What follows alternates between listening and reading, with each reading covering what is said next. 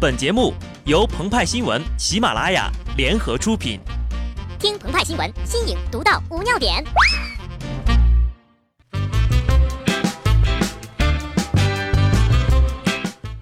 本文章转自澎湃新闻、澎湃联播，听众朋友们，大家好，我是极致的小布。五月五号，您的好友立夏已经上线，夏天就这么悄悄的来了，又到了单衣骚骚、裙摆飘飘的季节。那么你瘦了吗？据说呀，立夏有一个习俗，称体重。立夏称人轻重暑，秤悬梁上笑宣归。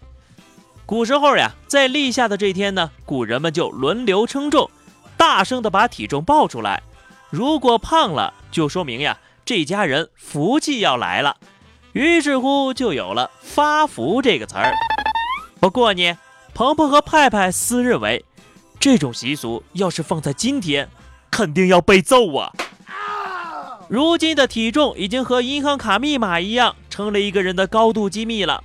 不到万不得已，我们是不会上秤的。而且呀，就这种福气，我不要，都给你，都给你，都给你。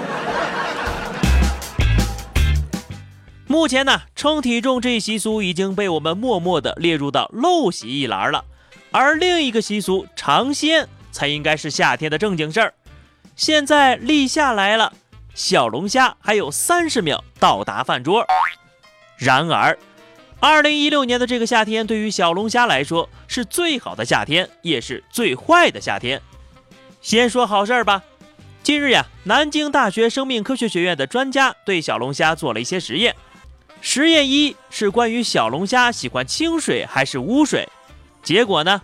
百分之八十的小龙虾选择了清水，另外百分之二十爬向了污水洞穴的小龙虾中，又有百分之五回了头。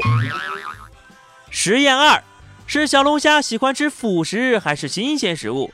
结果呢？绝大多数的龙虾都喜欢吃新鲜的肉。对于这样的结果呀，有人鼓掌叫好。像鹏鹏这种套五层一次性手套已经不能满足他了。恨不得戴上外科手术手套再去大吃一顿。也有人觉得吧，这个是洗地和炒作。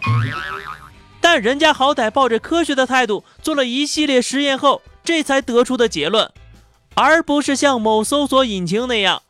我坚持认为，我们的价值观是好的，是高尚的，我们的商业模式没有根本性的问题。听到这话呀。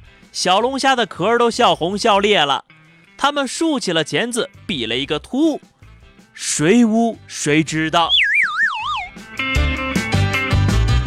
接下来呀，咱们就要说说关于小龙虾的那些心酸事儿了。近日有媒体报道，在武汉某市场，有人专门回收死虾，而后装箱托运。当记者提出呀，这些虾都是市场不要的，九成以上都已经死亡的时候。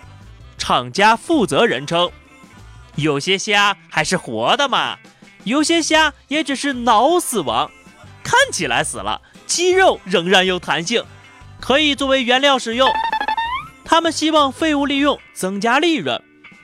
鹏鹏觉得啊，厂家没有使用“装死”这样的借口，而是用“脑死亡”这种专业的医学术语，足以体现出我国公民文化水平的提升。同时呀，也体现了对虾的尊重。什么是脑死亡呢？脑干或脑干以上的中枢神经系统永久性的丧失功能，其标志有深度昏迷、呼吸停止、脑电波和反射消失等等。想必呀，这厂家为了确认哪些虾已经脑死亡，花费了不少功夫呀。但是好消息是，近日意大利神经外科医生宣布。已经准备好在二零一七年底为患者进行换头手术。小龙虾表示：“我觉得我们还可以再抢救一下。”据了解呢，小龙虾蛋白质含量很高，死后呀腐败的速度很快，非常容易变质，会引起人体过敏等不良反应，可能呀会导致急性肠胃炎。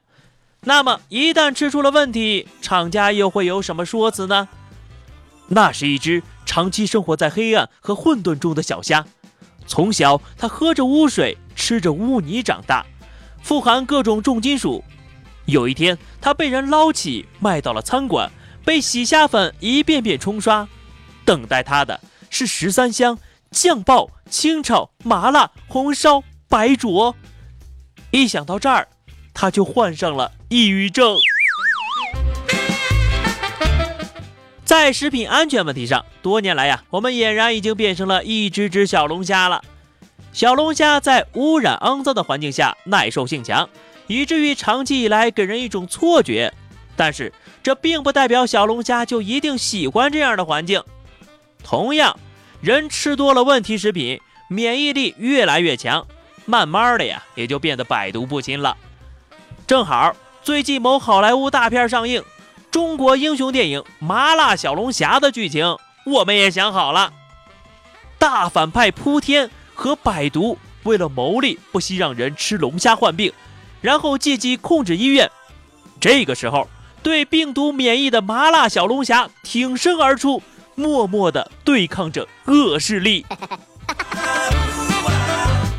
好的，那么以上就是本期节目的全部内容了。更多新鲜资讯，敬请关注喜马拉雅澎湃新闻。下期节目我们再见吧，拜拜。